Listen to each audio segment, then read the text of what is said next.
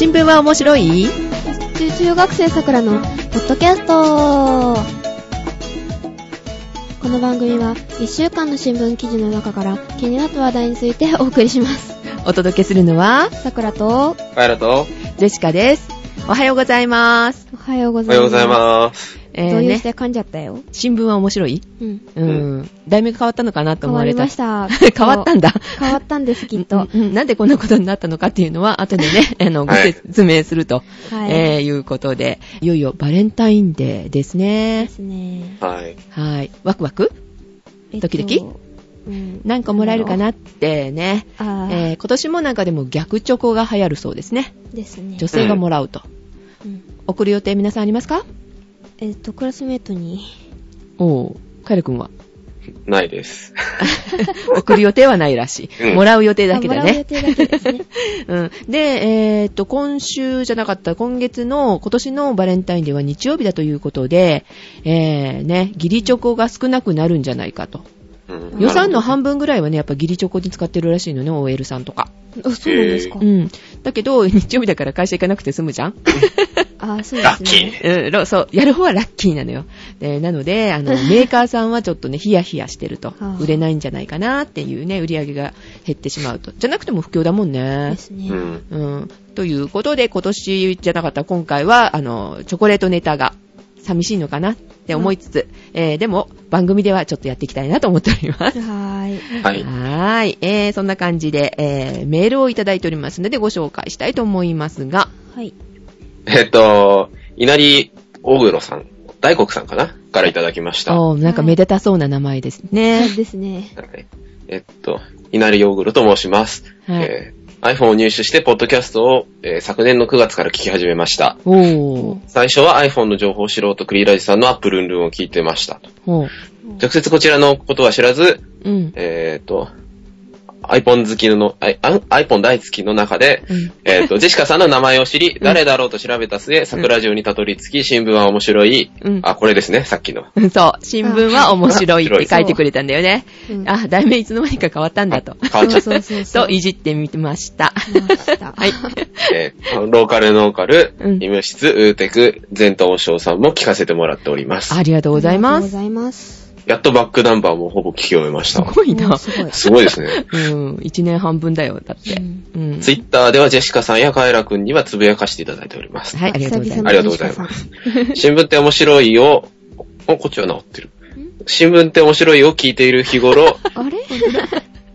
見逃しがちなことを改めて考えさせる、考えさせられる時があります。す。おー。えー、カエラくんは勝利寺憲法の初段でしたよね。うんうんはい、そうです。うん。私も大学生の時、四国で4年間やってました。ほう。えっと、その時、カエラくんが言っていただるまさんのようなおじさんということで、これ、総道氏さんっていう、ね、あー。勝利寺憲法の創始者が亡くなる前でしたと。今、あ亡くなった、亡くなってる方なんですけど。ああ、そうなんだ。へーもうい、まだ生きてらっしゃった。ですね。そう。うーん。で、組織の警備でたどつまで松山から行った覚えがあります。おー、すごい。で、二代目さん、二代目は、うつ、ん？にあー、ダメだ。娘二代目は娘さんが継がれたようでしたが。へー、かっこいいな。今、うん今で娘さんが継いでらっしゃるんですよね。ああ、そうなんですね。へー。私の時、あ私の時代では、空手バカイ時代の漫画の影響やブルース・リーなどの影響で大学から始めたのですが、うんカイラ君も頑張ってください。ありがとうございます。えー、カイラくんはなんで始めたの？友達に誘われて、うん。まあなんとなくやり始めたって感じですかね。ああ、そうなのね。へそろそろ2段かなっていうことで。まあね、結構、受験するの大変なんでね、ちょっと、ちょっとパスかなっていう感じなんですけど。えー試験どういうことをするの？こういうのえっ。と、学科と実技とあって、え、学科もあるの？学科あるんですよ。うん。へえ、そうなんだ。びっくり。えっと、メールの続きです。はい。はい。南極の話ですが、昔宮崎で仕事をしていた時、南極の氷をボーリング、土を掘る機械ではいサンプルを採取する仕事の人と知り合った時のことを思い出します。ほへー過去飲み屋で。う。そう、飲むの好きな感じですからね、この方。あ、はい。そうそうなんですか、うん。えっと、私、地盤調査の仕事をしていますので、内容に興味があり話を聞いたことを思い出します。うーん。それと、えー室内温度の話では、昔、沖縄で仕事を、えー冬しましたが、季節風が強く寒い時は5度前後まで下がり。宿でうん宿に暖房設備がたまたまなく寒かったことを思い出しました。おー、それは寒いわ、5度じゃね。皆様マイスペ、マイペースで長く続けてください。はい。はい、通信。ジェシカさん。神戸でスイーツ、スイーツをゲットしてきたのでしょう。食べ過ぎないで人のことも言えないかと。えーと、ジェシカはね、神戸じゃないよ、大阪でスイーツをゲットしてきたんですよ。似たおよう梅田でね。えー、そうそうそう。あの辺のね、電気街とね、ちょっとね、行ってきたのでね。うんはい。その話はウーテクでします。はい。はい。あはい私もお酒もスイートも両方 OK です。今はあまり飲みませんが、昔はバーボンロックでよく飲んでいました。鹿児島の焼酎には35度の、35度の元があり、美味しかった。うん、うん、う。うんんえーっと、あ、ごめんなさい、漢字が読めません。えっと、缶あったかく缶するあ缶か。うん確か缶し、缶して飲んでましてね。うん京都は12月から新酒の季節です。ああ、ですよね。生今、酒が生酒の美味しいものが出ていますね。では、またまたということで、はーい。ありがとうございあます。りがとうございました。か噛んですみません。缶、缶をして飲んでただけに缶を、缶だと。はい。はい、ということで、はい、はいありがとうございます。ありがとうございます。はい、ではえー、次私の方から行きたいと思います。はい。はい。えー、ジェシカさん、さくらさん、カエラさん、いつも楽しい放送ありがとうございます。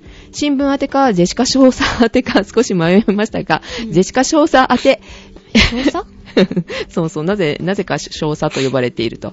はい。えー、ゴミ箱行きの恐れが拭えず私宛てだと。新聞宛てに送りますって。ゴミ箱当て。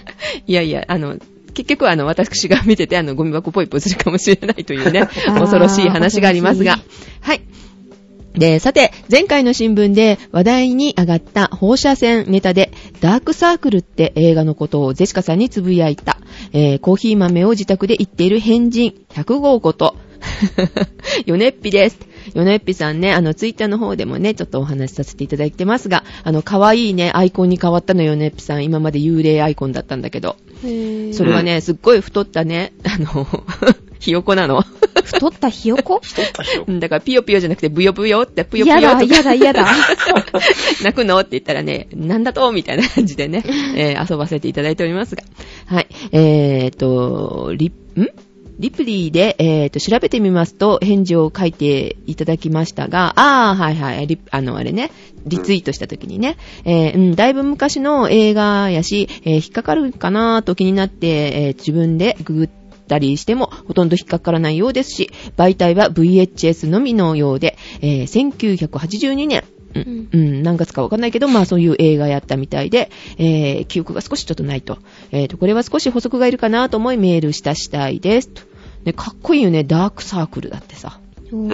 ね、ダーク桜みたいな。え、え、え、あれなんかちょっとさ、さ違いっていうか。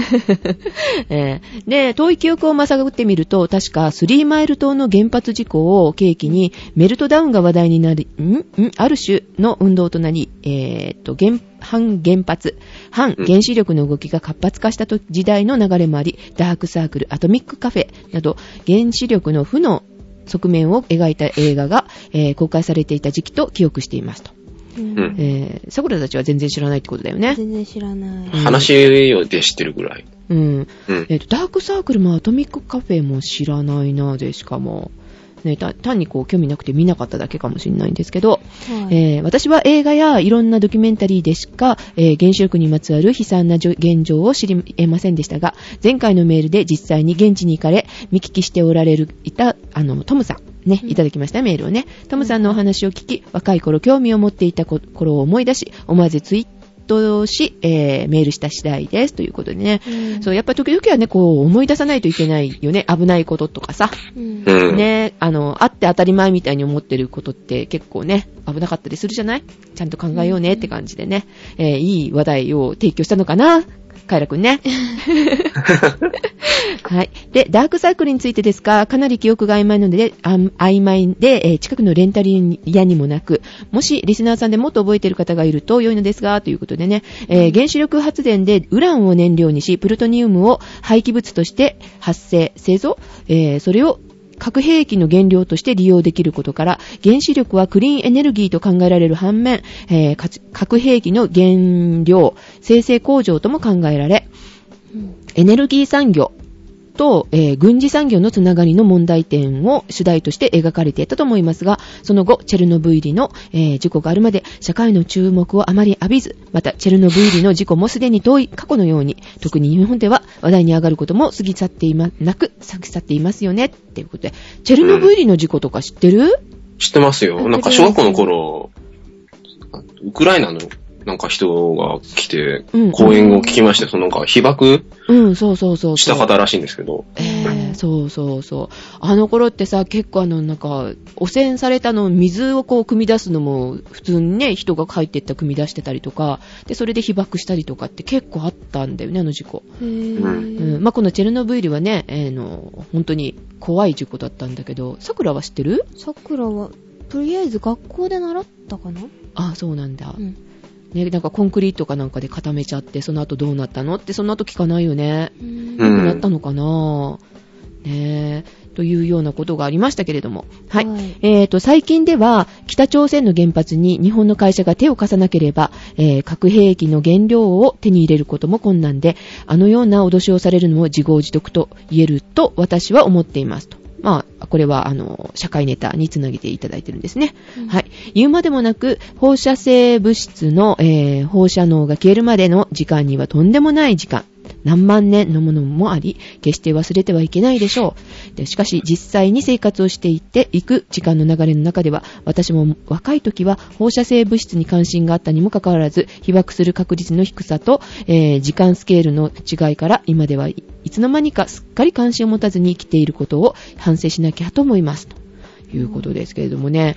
えっ、と、あの、結構、修学旅行とかで広島行ったり長崎行ったりとか行って、学習するでしょ。やりましたね。うん。あ、桜くんは行った？桜くんだって。ごめんごめん。桜 は行った？はい、行きました。うん。カエラは行った？行かなかったです。あ、行ってないんだ。広島も行ってない。行くところもあったのかなああ、そうなんだね。うん、そんな感じですね。うん、個人的にはっていうか、ご家族でとか行ったことある？ないですね、まだあ。どっちそうも、どっちも。ああ、そうなのね。うんえっと、ジェシカは両方とも見に行ったんだけど、うんあやっぱりね、考えさせられるね。あの、戦争に、えっと、関わるようなところの資料館とかはね、ぜひあの、ほんと行ってみた方がいいだろうなと。経験ないじゃない、私たちって。うん。ないですねうんないから、うん、入り込むしかないんだけれども、映画ではもうわからない、こう、なんていうかな、人の書いたものとかを見れることができるわけ。はいはい。ああ、なるほどねうん。で写真もやっぱ生々しいし、うんっていうのでね、あの、なんていうのか、ちょっと経験できるわけではないけれども、身近にこう感じてこう考えさせられるっていうね、えーことができるので、あの、はいぜひね、行ってもらいたいなと思いますしね、こういう話題やっぱり時々はした方がいいのかなと思いますね。特に中学生向けでね、やってる番組ですし、まあ、はい。なぜか大人が聞いていると。はい。いうことになっていますけれども。はい。えー、はい、メールに戻ります。そういった面でも、あと桜ジオさんの各番組で皆さんの若いみずみずしい感性、ジェシカさんもですよってわざわざ書いてる時かな。闇か？とか、えっ、と、突っ込まないでね、あ、突っ込んじゃったよ、ごめん。で、いろいろな、えー話題を取り上げられ、話されていて、リスナーさんのいろんな気づきのきっかけになっているように思います。あ、はいいろいろ書きましたが、私は反原原発派ではないですよ、と。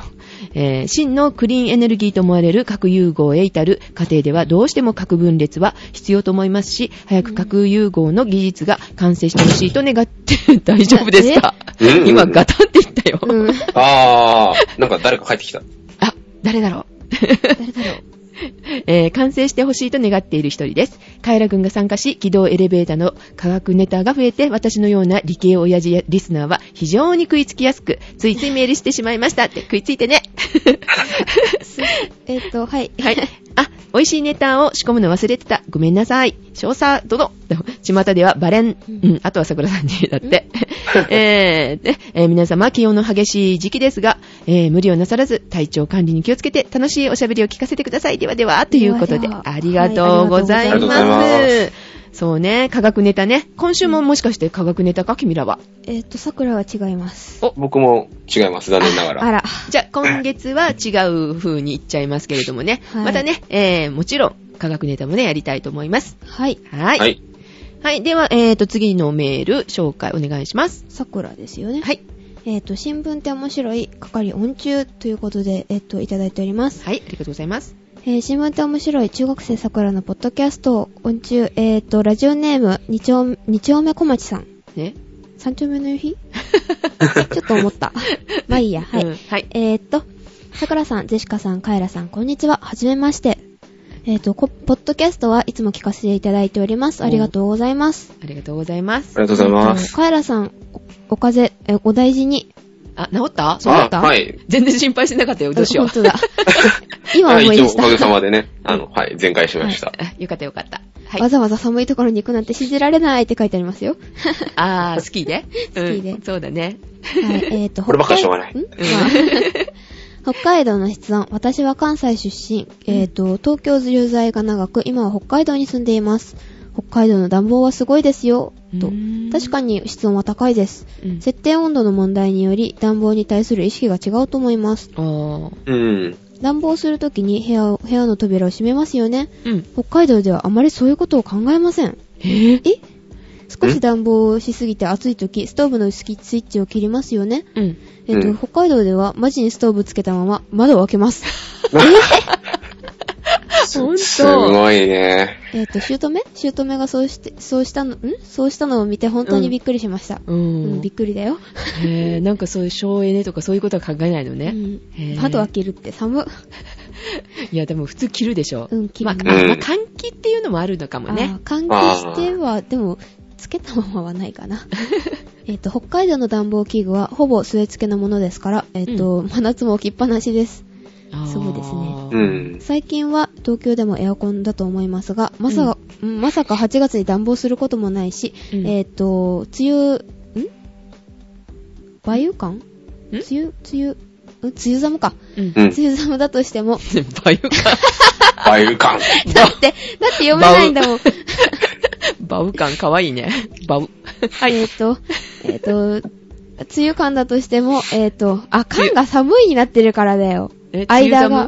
梅雨寒？え、梅雨寒？わかんない。なんていうの梅雨寒？梅雨、なんていうの？間の間、間、間？間を多分変換、変換し間違えたか、梅雨寒？どっちだろう？まあいいや。まあ、梅雨寒い時あるけどね。あ、じゃあ梅雨寒、うん。梅雨寒だとしても、えっ、と、6月に暖房を入れることに抵抗がありました。はい。えっ、と、ところが北海道では、うん。7月でも8月でもすぐ、すぐスイッチを入れるのです。へえっ、と、問いはむしろ、えっ、と、本州より値が値段が高いそうですがタンクに入れて運ぶものではなく、えっ、と、野外に400リットルぐらいの灯油タンクがあり、真夏でも給油しています。ー。へー。すああ、なるほどすごいですね。えっ、と、もう一つ、私は地元の人みたいに暖房しませんが、もともと家の断熱性が圧倒的に違います。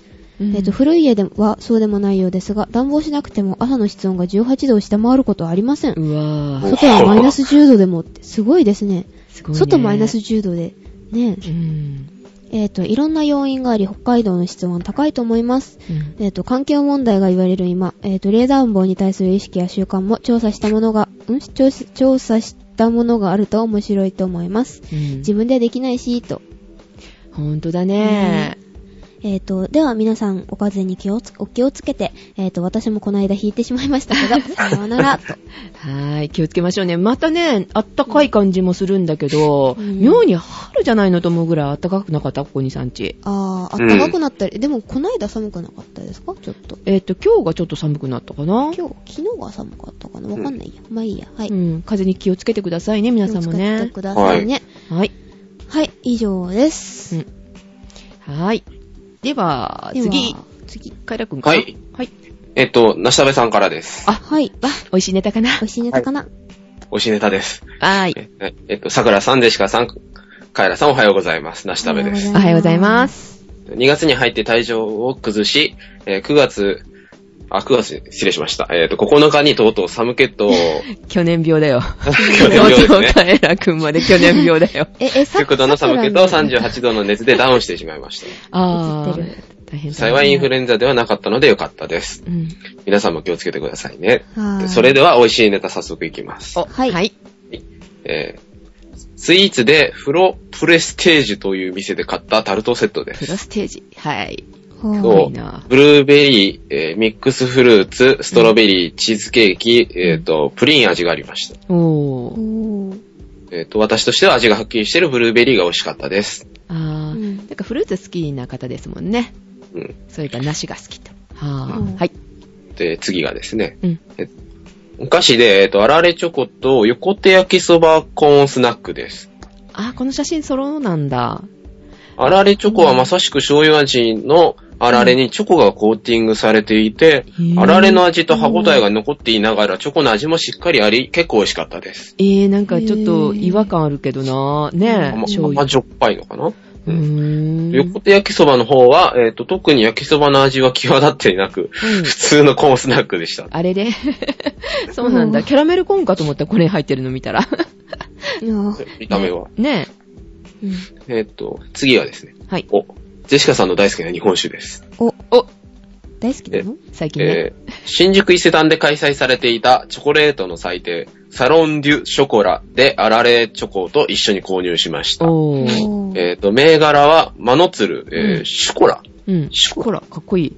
ショコラ、ショコラというぐらいですから、チョコレート日本酒えです。ー、うん日本酒のチョコレート？なんだそれ。はーい。えーっと、えー酒造元は小畑酒造というところで、うんえーっと、佐渡にあります。へー。ー色はチョコレートというよりは、えーっと、濃い琥珀色でえ、かすかにカカオの味と香りがしましたが、うん。ベースはアルコール度数17.5度の日本酒なので、うん試飲した時もかなりポカポカになりました。えーえーということで、えーっと、今後も美味しいネタを発信していきますので、よろしくお願いします。では、配信楽しみにしています。ということで。あありがとうございます。ありがとうございます。そう、この方のね、あの、美味しい、こう、ケーキの絵とかにね、釣られてね、うんえー、ジェシカも悔し悔しい思いしてたので、ね、この間スイーツ買ってきましたからね。あはいれかー、梨田部さんが言ってたのは、みたいな。はいはい。はい、今回はこのお酒かなじゃあ、今度見つけなきゃ。ということで、またね、絵をね、たくさん貼っていただいております。ありがとうございます。はありがとうございます。ありがとうございます。はい。えーと、では、次。えっ、と、桜ですね。はい。えっ、と、第8回心のつぶやきを送ります。はい。はい。えっ、と、桜さん、ゼシカさん、カエラさんへ、おはようございます。島田孝之です。おはようございます。おはようございます。えっ、と、今日はバレンタインネタです。と。あはいあ、ちょこちょこだよ。えーとはいチョ。コだね。えっと、第8回、心のつぶやき。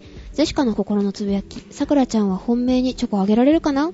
桜の心のつぶやき。ゼシカさんは今まで何人の本命、何人の本命にチョコをあげたのかな？はい。えっと、カエラの心のつぶやき。桜さんと、ん？桜ちゃんとゼシカさんから、チョコ欲しい。ギリチョコでもいいから、give me please とか書いてあるよ。はい。はい。えーっと、桜さんとジェシカさんとカエラさんが四つ葉のクローバーに包まれますようにということでした。はい、ありがとうございます。ありがとうございま ありす。がとうございます。チョコレートね。ギブミー。ギブギブミミーーチョコレートチョコレートって。うん、えっと、私たちもギブミーチョコレートかな、どっちかっていうと。かな。ね、桜もね。ね、本命、えっと、い、いない桜をど、ど、ど、ど、どど、どうすれば？えーっと、ジェシカは今年全然買う予定ないんですけど、どうしましょう。え、桜はホワイトデーにお返しするかな？クラスメートに。あー、ジェシカももらったら返そうかな。うん。だから、ホワイトデーが楽なんですよ。数、作る数決まってるから。あ、そうだね。配る方は大変だよね。そう。とりあえず、あの、全員に配んなきゃみたいな感じですからね。うんあ、すごいね。そう。そんなことしたことがないよ。会社でもしたことないし。え、えーとそ、それもどうでしょう。えー、だって、チョコレートはやっぱ女の子が食べるもんっていうか、好きな人が食べればいいんじゃないのみたいな。えー まあねとうん、そう、普通に配ればいいんじゃないのって。あー、でもね、この間ね、いただいたのが、はいラスクの、あの、チョコレート、チョコレート？で、うん。チョコレートがコーティングしてあるの。あ、知ってる？わかったかもしんない。ああ、見たことあります。それがね、すっごい熱い。ガルボ。あ、ガルボ？違った？ガルボ？ガルボってそんなんじゃないでしたっけ？ラスクっぽくって、チョコレートコーティングされててガルボってあの、普通におあの、ある、あの、あるやつ。あるやつ？じゃないじゃない。なんかね、お土産品みたいな、あの、あ、じゃちょっと。ちょっと高げな。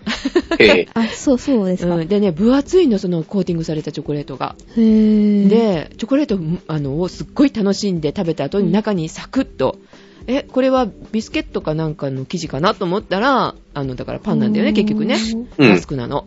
すごい美味しかった。びっくりしちゃった。だったんですか？うん、美味しかったんで、いいえーちょっと品名忘れましたけども、食べ、もう、食べちゃえ、バクバクみたいな。美味しかっったよ。た。まあ、いろんなね、チョコレートもね、出てるみたいですね。味噌ガーナとかね。味噌がな 味噌が穴ね。ね、そんな感じですけれども。うんはい。はい、ありがとうございます。あれ？あれ？んあれ？ん次なんだっけ？終了？え？終了。え、じゃああの、さようならですか？いやいいややいやいやいやいやいや新聞読んでないです、まだ。まだですよね。はい。はい。はい。はい。えーと、じゃあ、ネタに行きましょうか。はい。はいえっ、と、ど、どっちから？え、さくらちゃんのだったんだけど、はい。えー、どういうつながりだったかちょっと忘れちゃったから、もう始めちゃおう。え、え、じゃあ、桜から？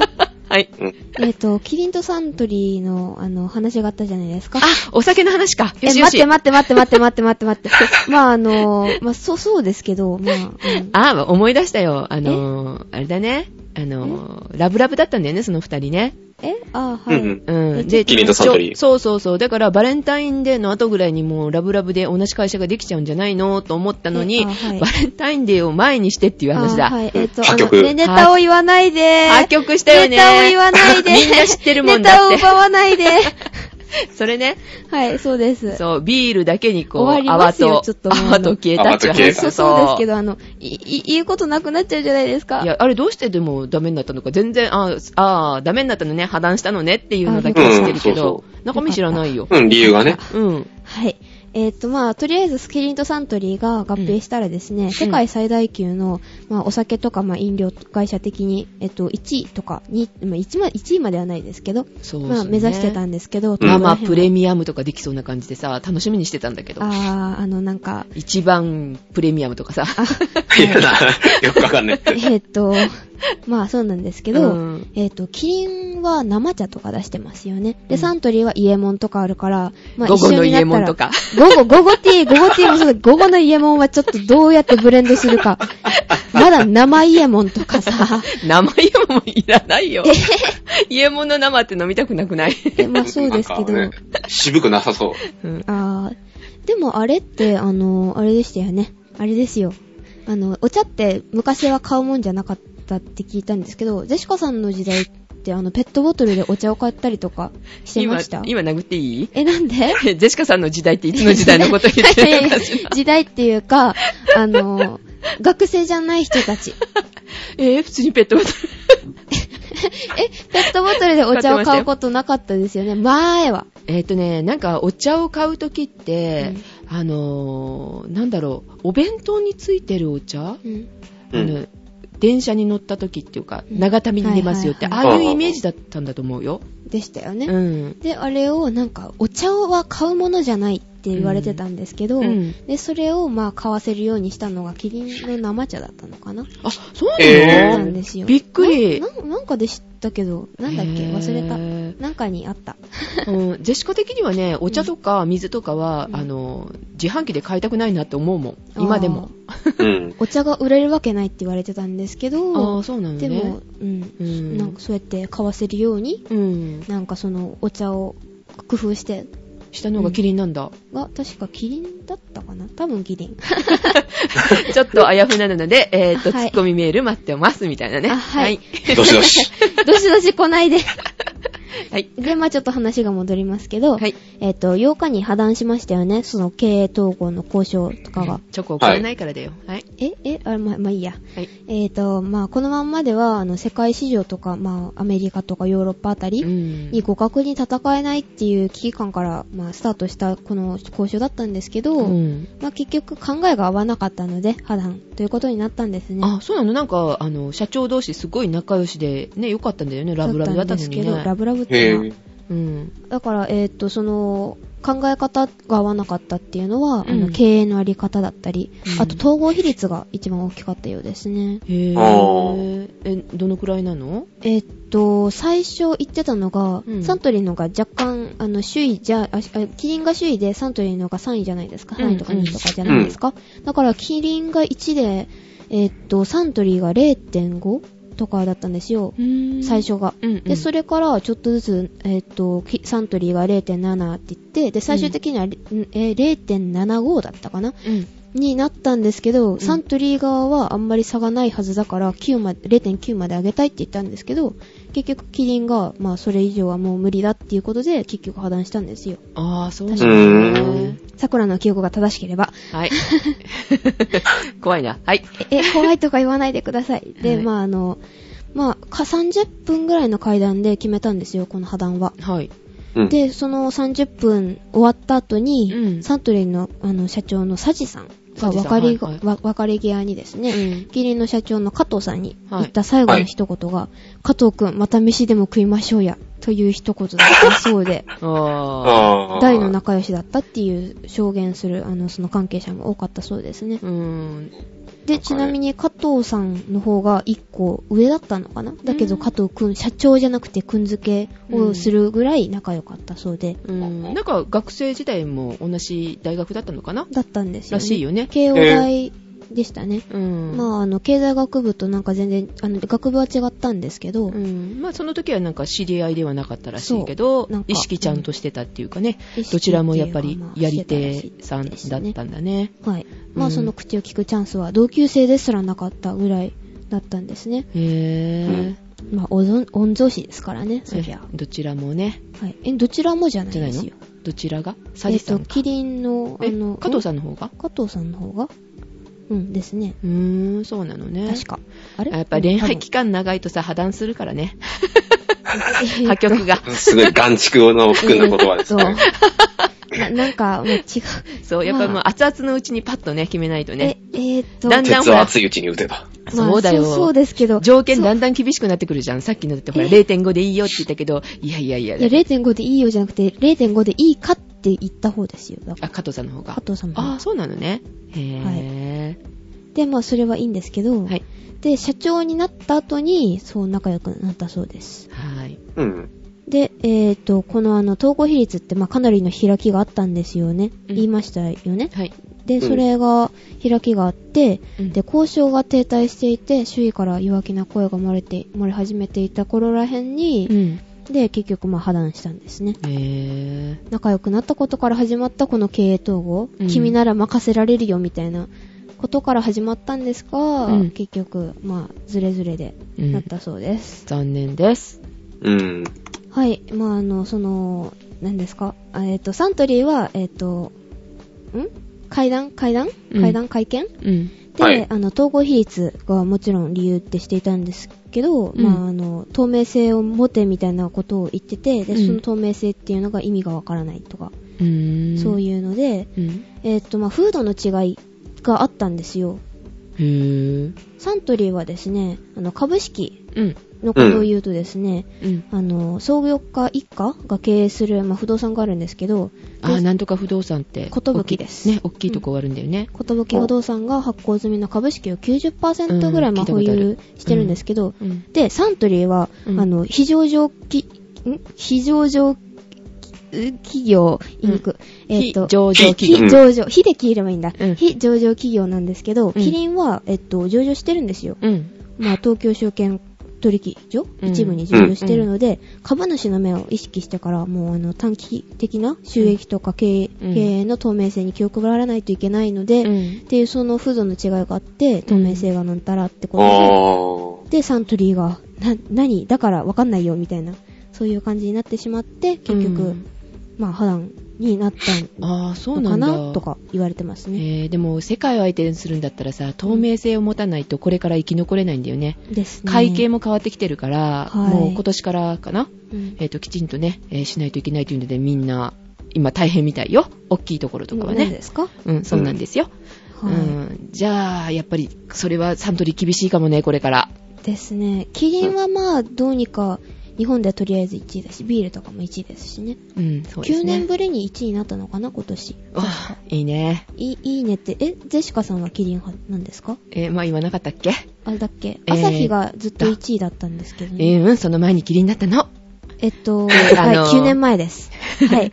えーその後ね、あの、ね、ドライが出てからね、そう、朝日が、えー巻き返されてね。で、大変な時期だったんですけど、その後またね、キリンがと、9年ぶりにやっと復活みたいな感じでしたね。そうちょっとね足を突っ込んだことがありますので、キリンには。あ、あ、はい。そうあそうなんですか？そうなんだ。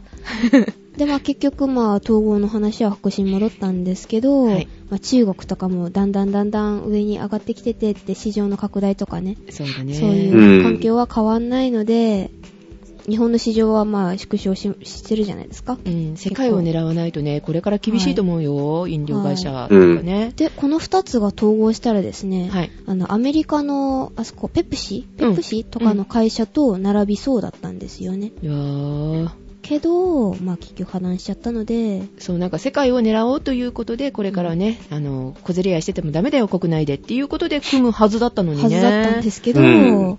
なんでしょうね。まあまあ両者含めて、うんあの、食品業界の次の一手が注目されていますね。はい。ということで、なんか、あの、キリン社長変わったんだよね。今日の新変わりました聞ねにに載ってた。びっくりした。そうなんですか？ですそうよ。この破談でなんかあったのかなと思ったんだけど、だのかなと思って。知らない？さくらちゃん。桜は知りません。あ、そうなんだ。だって急にだよ。破談した後そうに社長変わったって。うんどなたでしたっけ、社長。社長？誰だっけ？まあ、加藤さんじゃなくなったと。な、亡くなったんですね。ねえ。ということで。亡くなったって、はいあの、いいなくなった、いなくなっただけ じゃあ亡くなったって。危ない危ない危ない危ない。はい。はーい。そんな感じですか？はい。はーい。えーと、破談の、バレンタインデー前なのに破談のお話でした。切ない話でした。切ないな。ははい。はい。では、快楽お願いします。お願いします。はい、えーっとですね、僕は、えーっと、社会系の話題ではないんですけど、はい。はい。えーっと、今週の、えーっと、日本時間で言うと土曜日ですね、はい。えー東京オリンピックが、おー。ついに、バンクーバーオリンピックが、えーっと、開催されるということで、そうだね、はいスピードスケートなんとかね、すごいはい注目してんだけど、どうなんだろうって感じで。はい。ということですね、はいまあ、ここは一つ、アルペンをアピールしようじゃないかという。おー。スポーツ系ですね。はい。えっと、まあ、基本の木から行くんですけど、はいアルペンスキーは、えっとね、スキーのレースの種目で、うん。はい。えっとヨーロッパです。ヨーロッパではもうウィンタースポーツの花形で、うん。ワールドカップはもうすごい観客がうん。集まるんですよ。うん。おー。で、えっと、まあ、種目が、まあ、主に3つで、うん。ダウンフィル、うん。わかります？あの、速いやつ。うん。うん。うん。はいはい。で、まあ、これが最高時速が150キロ時速150キロぐらいまで出るらしいんですよえーそん。なん出るんだ、すごい。え、ち怖っ、。ょちょっとびっくり。てかまあ、怖い。怪我、怪我っていうか、まあ、転倒したら間違いなく大怪我になるという危険なレースでそう。そうだね。で、あとは、その、もう一つが GS、えっ、と、大回転って呼ばれるんですけど、あーあの、あの、横でヒューヒューっていくやつ。僕があの、大会でクラッシュしたクラッシュしたやつ。うんぶつかったやつ。足、足かけたんだっけあれ。で、まあ、平均斜度15度から20度の、えっ、と、中斜面、急斜面を、うん。まあ、だいたい5メートル間隔で設置されたう、ん。旗門交互に滑るうん。スポーツで、えっ、と、もう一つが回転、うん。回転競技で、えっ、と、これが、その、も GS よりさらにその、旗門の間隔が狭い、うんえっ、と、やつで、シュシュッシュいくやつ。あ、そうなんだ。そうです。え、回転と大回転って違うのじゃ？大回転は速いやつですね。で、うんその、ダウンヒルとか GS が、その、GS 大回転が、その、うん高速系って言われるんですけど、うん。うん回転は技術系とうん。うん。うん呼ばれる部類で、えっと、ダウンヒル以外はいずれも2本滑って、異なるコースを2本滑ってその合計タイムで順位が決まるっていう、えっと、うんスポーツなんですけど、はい。えっと、オリンピックに出場する、この競技に出場する日本人がですね、はい。はい。二人いるて、うんえっと、佐々木明と、うん。皆川健太郎さんという、うんえっと、二人の選手がですね、アルペンには出場して、二人は、えっと、大回転とはい。回転に出場します。おー。で、日本ではまあそのダウンヒルやってる人はいないんですけど、あ、いいんだ。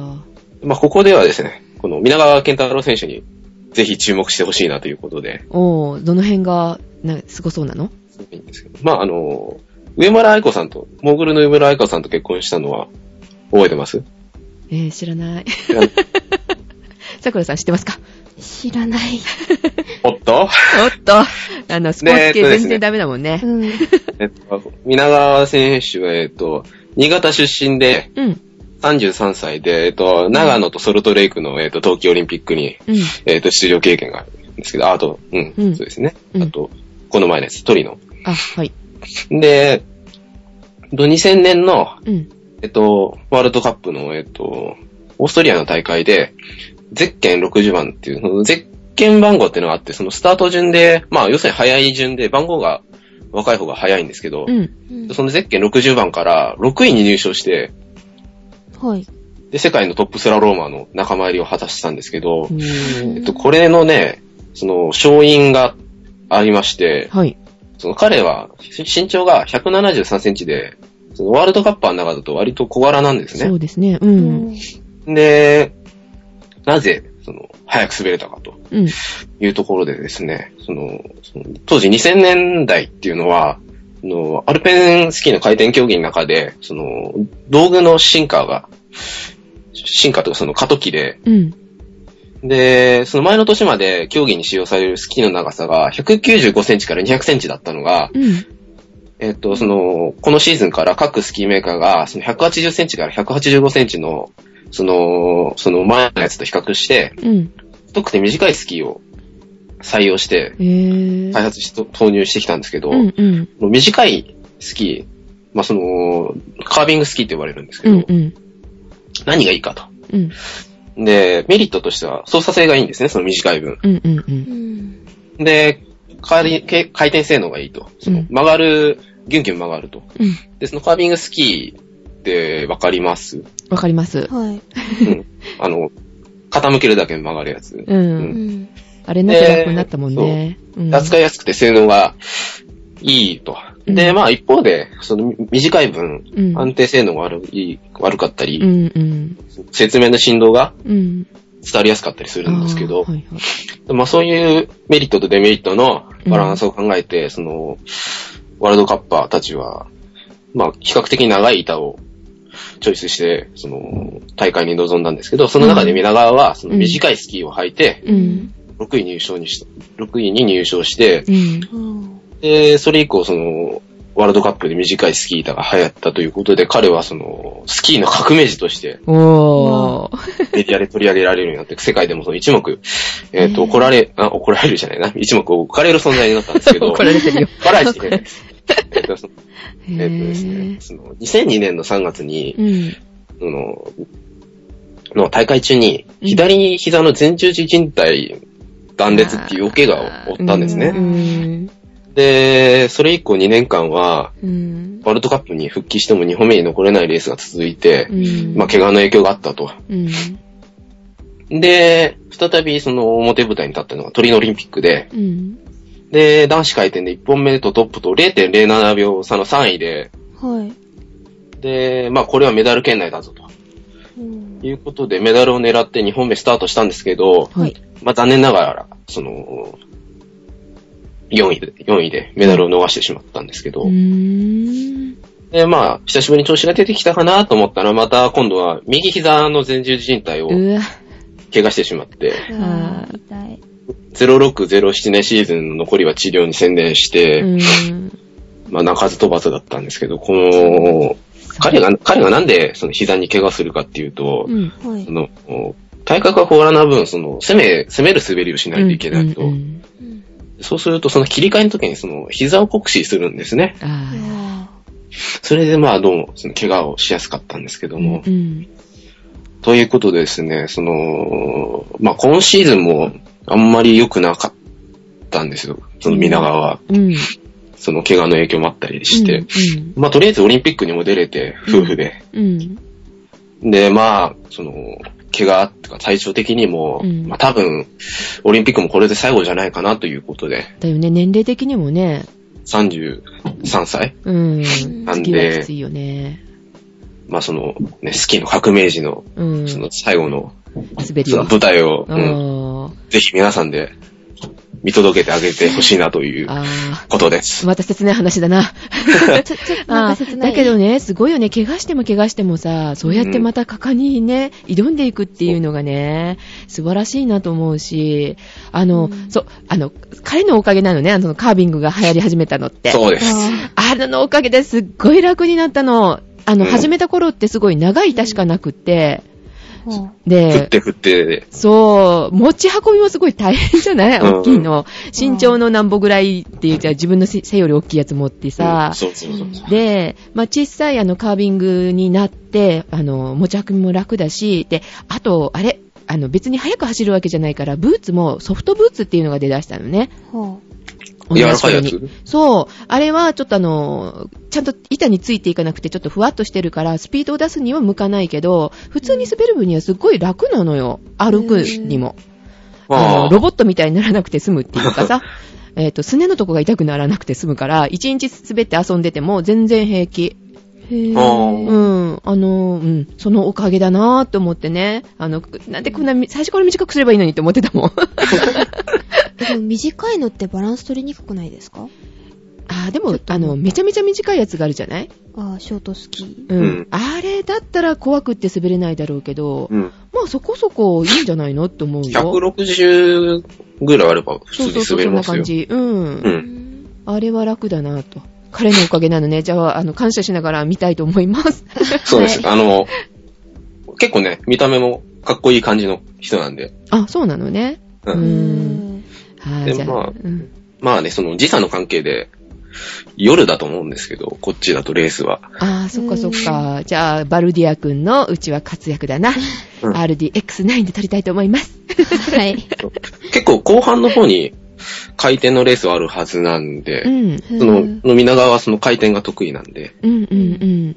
ぜひとはい。いった感じでございます。はい。いよいよ始まりますのでね、皆さんね、注目だと思いますけれども。はい。はい。皆川さん？皆稲川健太郎さん。健太郎さん。名前かっこいいね。もう一人の人の名前もかっこよかったけど、さす、え佐々木？明。佐々木明って。なんかまあアニメアニメ個みたい。人的にあんま好きじゃない。あれ？ちょっとね、うんあの、スキークロスっていうトンマな競技に手を出しやがった。あの、あ、あ、ちょっと記憶違いだったらごめんなさい、本当に佐々木さん。トンマな競技って。ごめんなさいね、佐々木さん、本当に。はいそう聞いてたらこうね、キーンみたいな。聞いてない聞いてない。はーい。ということでね、あの、いよいよ始まりますということで。はい。はい。注目しましょう。はい。最後に美味しいネタありますか？えっと、あ、桜。おおうはい。ちょっと久しぶりかな。うん、チョコレートネタ、えっとチョコレートじゃないんですけど、はいバレンタインネタですね。はーい。えっと、ハート型のせんべいが人気なんですよ。ごめんなさい。ハート型のせんべい？。はいい。うん。えっと、滋賀県で、なんか、うんえっと、長浜せんべい堂っていうところがあるんですけど、出たなしが。はい。えっと、まあいいや。はい。はいえっと、メッセージ色のハート型のせんべいが人気らしいんですけど、うん。えっと、大小3種類のハートと、うん直径15センチの丸型の、まあ、醤油せんべいにですね、うん。えっと、砂糖とかで、ラブとか、これからもよろしくとか書き込さそうなんですよ。はず あ海苔だけじゃ、海苔だけじゃないから、海苔じゃないだけいいか。うん、5色でへかけるらしく。くて、うん。えっと、ちなみに唐辛子をたっぷりまぶして赤く染まったせんべいとか、あーそれいいな今年から発売されるそうであ、、それ食べたい。激辛で声も燃え上がるみたいな。ね あジェシカさん調整してはどうでしあ。ょう、大好き。あの、この間さ、カラカラウオっていうね、スガキ屋が出してるラーメン食べたのさ。はカップラーメン。ものすごい辛くって、後から入れるスパイスって特製スパイスみたいなのが書いてあって、何かなと思って入れたら、本当にね、唐辛子が何グラム？十何グラム入ってんじゃないのっていうのがどう？書いてびっくりしちゃったよ。でも美味しかったのよ。あ、美味しかったんですね。うん。味噌ガーナに買わずにそっちを買っちゃいましたけども。え、味噌ガードの方が桜いいかな。あれは送るんでしょ。うんはい。じゃあ、バレンタインデーでね、いろんなね、チョコレートの面白いものがありましたよっていうのもね、知りたいなと思いますけれども。ね、皆さんもらったら、皆さん、君たちだよ、君たち。え、あ、はい、皆さん、はい、はい、なんでしょう？桜も、え、え、え、そうよ、あチョコレートもらったらね、いちゃんと報告するのよ。え、え、はい。え写真、それは写真付きでね。え、え、嘘え、普通のあの、友チョコもですか、うん、面白いのがあったらね。面白いのがあったらね。うんはい。はい、ということで、今週は、えー、バレンタインデー特集でした。違うか。うん、うん、なんか、まあいいや。はい。では、お届けしましたのは、桜と、ガイラと、ジェシカでございました。では、いってらっしゃいいっ。てらっしゃい。いってらっしゃい。